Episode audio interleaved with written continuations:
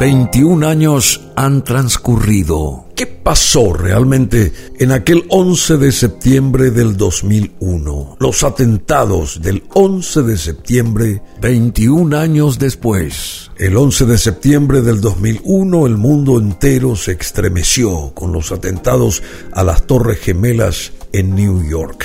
Y hacemos ahora memoria de aquellas especulaciones difundidas, de aquel trágico acontecimiento que impactó el inicio de un nuevo siglo. No eran todavía las nueve de la mañana del martes en el sur de la isla de Manhattan cuando se oyó la primera explosión. Los asombrados transeúntes vieron una bola de fuego en la torre norte del World Trade Center y luego una columna de humo negro que se elevaba rápidamente. En medio de la confusión, la forma de la hendidura en el costado del edificio que dibujaba la silueta de un avión de frente revelaba el origen del estruendo. En los primeros minutos, los periodistas de televisión solo atinaban a comparar el desastre recién ocurrido con el choque accidental de un bombardero B-26 contra el edificio Empire States en una brumosa noche de 1947. Pero era una comparación aventurada el sol dominaba la mañana de ese martes y ninguna ruta de aproximación al cercano aeropuerto de La Guardia pasaba siquiera cerca de las torres. El avión estrellado estaba fuera de ruta y además de eso en contravía. Era claro que no podía ser un accidente, pero nadie se atrevía a aventurar esa hipótesis. Todas las dudas se desvanecieron 18 minutos más tarde, mientras miles de espectadores observaban el trabajo de centenares de policías y bomberos en la torre incendiada. Otro avión apareció por el sur y se estrella nuevamente de frente contra la edificación gemela el choque de ese avión que se metió en el edificio como un cuchillo en un queso antes de estallar en llamas fue presenciado por millones alrededor del mundo a través de una CNN alertada por el primer golpe. Un espectáculo que ninguno de los observadores olvidará jamás, no solo por la impresión de presenciar una tragedia, sino por la conciencia de que con ese hecho el terrorismo atravesó un umbral que nadie había considerado posible y del cual tal vez no haya marcha atrás esa mañana de martes, de un martes negro, todavía traería más tragedias. En la siguiente hora y media, dos aviones más fueron estrellados, uno contra el Pentágono, el símbolo de la supuesta invulnerabilidad de los Estados Unidos, y el otro en un campo cerca de Pittsburgh, con rumbo, según versiones extraoficiales, a la Casa Blanca o al Capitolio. Lo que siguió fue un mare magnum más de una película de Hollywood con ribetes de ficción y no como pasajes de una vida real el caos del ataque en las torres, a ver qué pasaba en ese momento respecto a esto. Media hora más tarde, American Airlines y United confirmaron lo que muchos ya temían. Los aviones que se acababan de estrellar habían sido secuestrados en pleno vuelo por hombres no identificados que los dirigieron hacia sus objetivos como una bomba incendiaria con alas. A las 10 y 7 minutos de esa mañana, New York se estremeció como sacudida por un terremoto.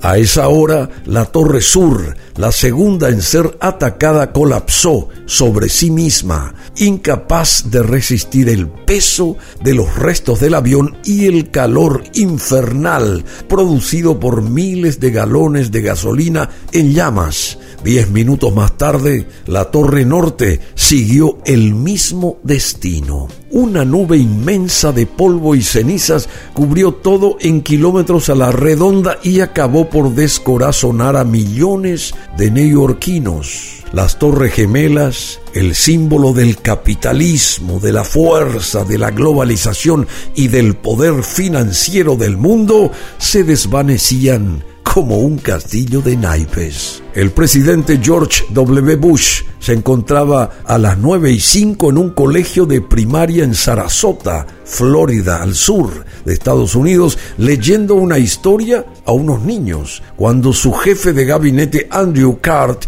le susurra al oído las malas noticias. Bush terminó el cuento y unos 20 minutos más tarde, con voz temblorosa, reconoció por primera vez que se trataba de un ataque terrorista antes de abordar su avión, el Air Force One.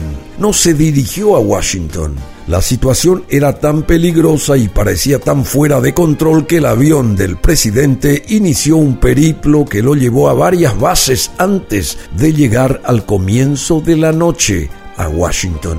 Desde la base de Barksdale, en Luisiana, y más compuesto, Bush, el presidente, hizo su primera declaración no se equivoquen, Estados Unidos cazará y castigará a quienes sean responsables de estos actos cobardes. En Lima, el secretario de Estado Colin Powell anunciaba la cancelación de su siguiente escala en Bogotá y su regreso inmediato a la capital estadounidense.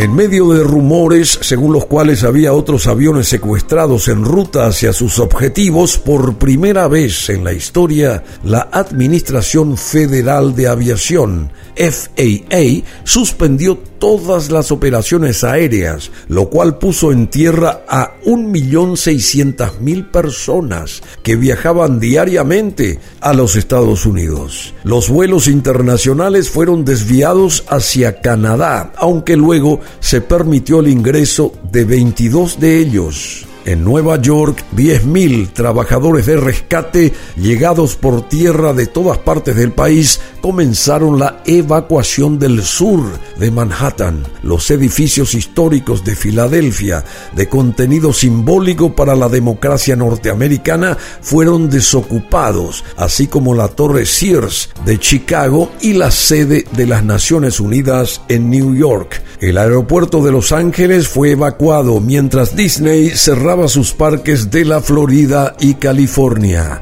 Y desde su base en Norfolk, Virginia, dos portaaviones, el George Washington y el John F. Kennedy, fueron enviados a patrullar la costa este junto con otros cinco buques. La bolsa de Nueva York, la más importante del mundo, cerró durante tres días. No lo hacía desde la Segunda Guerra Mundial. Entre tanto, el drama continuaba. El miércoles, la torre 7 del World Trade Center no resistió más y se derrumbó. Y el edificio del One Liberty Plaza, sede del índice tecnológico Nasdaq, corrió la misma suerte. Desde muy temprano, fuentes oficiales informaron a la CNN que todos los indicios señalaban como principal sospechoso de ser el autor intelectual de la cadena de atentados al multimillonario saudita Osama Bin Laden muy relacionado con el gobierno talibán de Afganistán, pero a nivel oficial la discreción fue la norma. Nadie quería adelantar juicios luego del bombazo de Oklahoma en 1995, cuando las sospechas se dirigieron hacia activistas islámicos y luego los responsables resultaron norteamericanos. En cualquier caso, las investigaciones posteriores mostraron una operación de enorme complejidad que para los expertos solo podría haber sido puesta en marcha por un terrorista como Bin La operación estaba cuidadosamente planeada en todos sus detalles. Los cuatro aviones escogidos salieron de aeropuertos grandes del este de los Estados Unidos poco antes de las 8 de la mañana, una hora en que las terminales están atestadas y los controles suelen ser más laxos. Convenientemente ninguno de los vuelos iba con su capacidad completa de pasajeros, lo cual los hacía más controlables pero tenían sus tanques llenos con 8.500 galones de combustible que equivalen a 31.450 litros de gasolina, como correspondía al destino prefijado, California. Son siete horas y media de vuelo de una costa a otra, cruzando Estados Unidos, claro.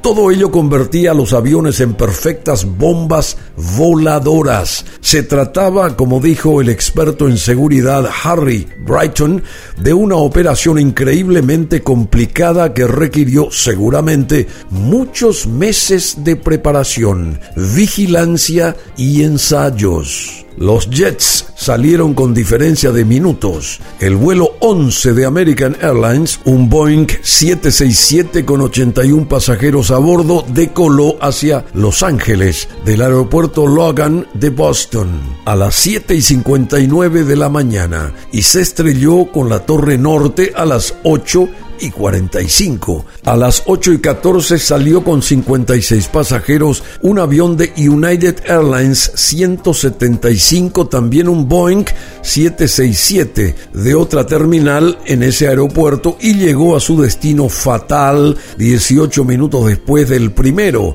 A las 8 y 21 despegó con 58 pasajeros el vuelo 77 de American en dirección a Los Ángeles desde el Dallas International que sirve a Washington y a las 9 y 30 se lanzó sobre el Pentágono. Y a las 8 y 43 salió del aeropuerto de Newark frente a Manhattan el vuelo 93 de United con destino a San Francisco con 38 pasajeros. Este último no llegó a ninguna parte, se estrelló cerca de Pittsburgh en la única parte de la operación que no alcanzó sus objetivos. Y los dramas ¿Cuáles fueron esos dramas de aquellos atentados del 11 de septiembre hace 21 años? Lo que pasó en el interior de esos aviones tal vez no se sepa nunca con certeza, pero algunas llamadas telefónicas hechas por pasajeros revelan algunos detalles de un drama de dolor y heroísmo impresionantes. Peter Hanson, un pasajero del vuelo 175 de United Airlines, telefoneó a su esposa y le dijo que habían apuñalado a una azafata aparentemente para forzar a la tripulación a abrir la puerta de la cabina. El avión se está cayendo, fue lo último que dijo ese pasajero. Algunas versiones sostienen que los pasajeros del vuelo 77 recibieron órdenes de llamar a sus familiares para decirles que iban a morir, sencillamente. Barbara Olson, una comentarista política de CNN, llamó a su esposo para contarle que el avión estaba secuestrado. Tienen cuchillos y han agrupado a los pilotos y a los pasajeros en la parte trasera sus últimas palabras, ¿qué les digo a los pilotos que hagan? Ese vuelo iba directamente contra la Casa Blanca a una velocidad increíble, pero alguien, presumiblemente un terrorista, se dio cuenta de que el transponder, un aparato que identifica constantemente al avión ante el control aéreo, había sido apagado por la tripulación, lo cual era una señal para los controladores que podrían haber interceptado ya el avión por la Fuerza Aérea. Ante eso, el piloto terrorista hizo que la avión virara violentamente 270 grados y se lanzara en forma sorpresiva sobre el Pentágono. Y hubo mucho heroísmo también. Pero la historia más impresionante por su componente de heroísmo fue la sucedida en el vuelo 93, que se estrelló cerca de Pittsburgh.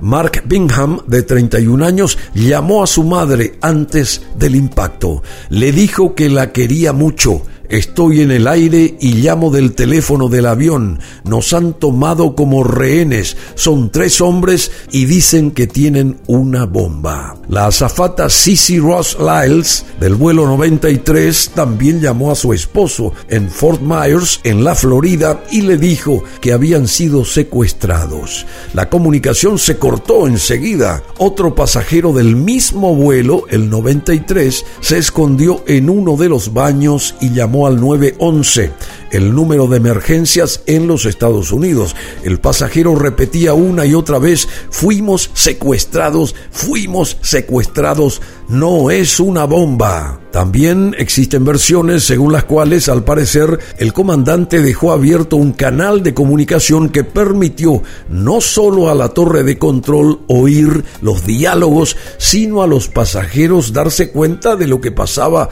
en la cabina. Así pudieron escuchar al piloto decirles a los secuestradores, Get out of here, salgan de aquí antes de ser asesinado un hombre de acento árabe lo reemplazó y dijo por el comunicador que había una bomba y debían regresar. El ejecutivo Thomas Burnett de California llamó a su esposa y le dijo que un pasajero había muerto a golpes. Luego agregó, sé que todos vamos a morir. Hay tres de nosotros que vamos a hacer algo al respecto. Al parecer, Thomas Burnett había escuchado la llamada hecha por un niño a su padre, quien le habría dicho que dos aviones se habrían estrellado contra las Torres Gemelas, lo que le confirmó que había que hacer algo. Según esto se podría especular que varios pasajeros trataron de dominar a los secuestradores, pero en esa lucha, en ese forcejeo, el avión cayó.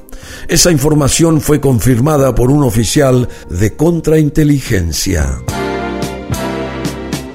Y las historias de dolor por los sobrevivientes se sucedían. En tierra el drama no era menos terrible. Otra historia trágica fue la de Ronnie Clifford, un irlandés que se encontraba en una de las torres gemelas. Este hombre logró escapar de los escombros luego de que la torre se viniera abajo. Cuando llamó a sus familiares para comunicarles que se encontraba a salvo, recibió la noticia de que su hermana y su sobrina se encontraban a bordo del Boeing 767 que se acababa de estrellar en el mismo edificio donde él se encontraba. Las historias narradas por los sobrevivientes de las Torres Gemelas son igualmente sobrecogedoras. Hay otra historia, la de Kurt Carrington. Vi gente saltando del edificio. Una señora en un vestido verde saltó y un hombre en jeans. Cuando los vi cayendo hasta aplastarse en el suelo, no pude resistir más y corrí. Eso me salvó la vida porque poco más tarde el segundo edificio se venía abajo. En suma, el martes 11 de septiembre del 2001 será recordado como una de las jornadas más escalofriantes de la historia de los Estados Unidos. Estará por encima del ataque japonés a Pearl Harbor que produjo 2.400 muertos y del día de la invasión aliada a Europa en la Segunda Guerra Mundial en el cual murieron 2.000 soldados. Aunque no hay datos concretos, al menos 400 policías y bomberos quedaron quedaron sepultados en los escombros y 266 personas murieron en los aviones, sin contar varios miles que había en los edificios, cerca de 3.000 personas que murieron justamente al caer esos edificios. El alcalde Rudolf Giuliani pidió el día después de aquella terrorífica mañana 6.000 bolsas para cadáveres y la cadena Fox News estimó los muertos en 20 Así se acercaría a la batalla de Gettysburg en la guerra de secesión cuando en un solo día murieron 22.000 personas. Y mucho se habló de esto, mucho se produjo fílmicamente, mucho se escribió y hasta ahora es un enigma lo que ha acontecido hace 21 años. ¿Por qué cayeron esas torres gemelas tan codiciadas por el mundo entero, verdad? No solamente desde el aspecto de su infraestructura, sino de todo lo que representaban. El presidente Bush pareció en camino de cumplir muy pronto su promesa de castigar a los culpables. Con la efectividad que caracteriza a los gringos, a las 72 horas ya estaba resuelta la parte de la ecuación. Fueron identificados 50 terroristas o colaboradores involucrados en los atentados. Con una sola tarjeta de crédito se pagaron siete tickets de avión. Un carro fue allanado en el aeropuerto de Logan, en Boston, en el que se encontró un manual de vuelo en árabe. Dos de los secuestradores vivían en Hamburgo y sus casas fueron allanadas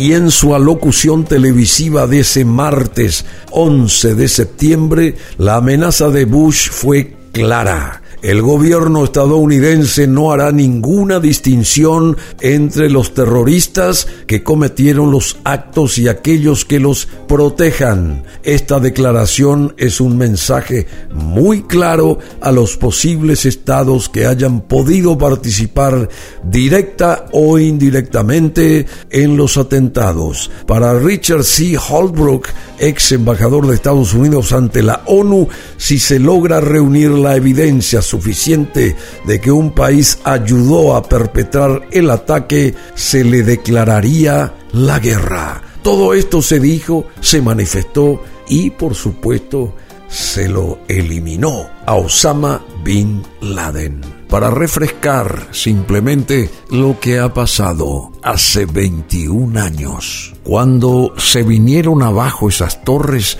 y el deceso de más de 3.000 personas, el caos en el mundo, y hasta ahora, hasta ahora, tenemos que andar con pies de plomo porque con esto de la pandemia también eh, no hay visos de solución absolutamente. Seguramente cambian las cosas, eh, los momentos, los ataques, entre comillas, pero seguimos, continuamos en un mundo lleno de arbitrariedades. La música continúa aquí en BM Online.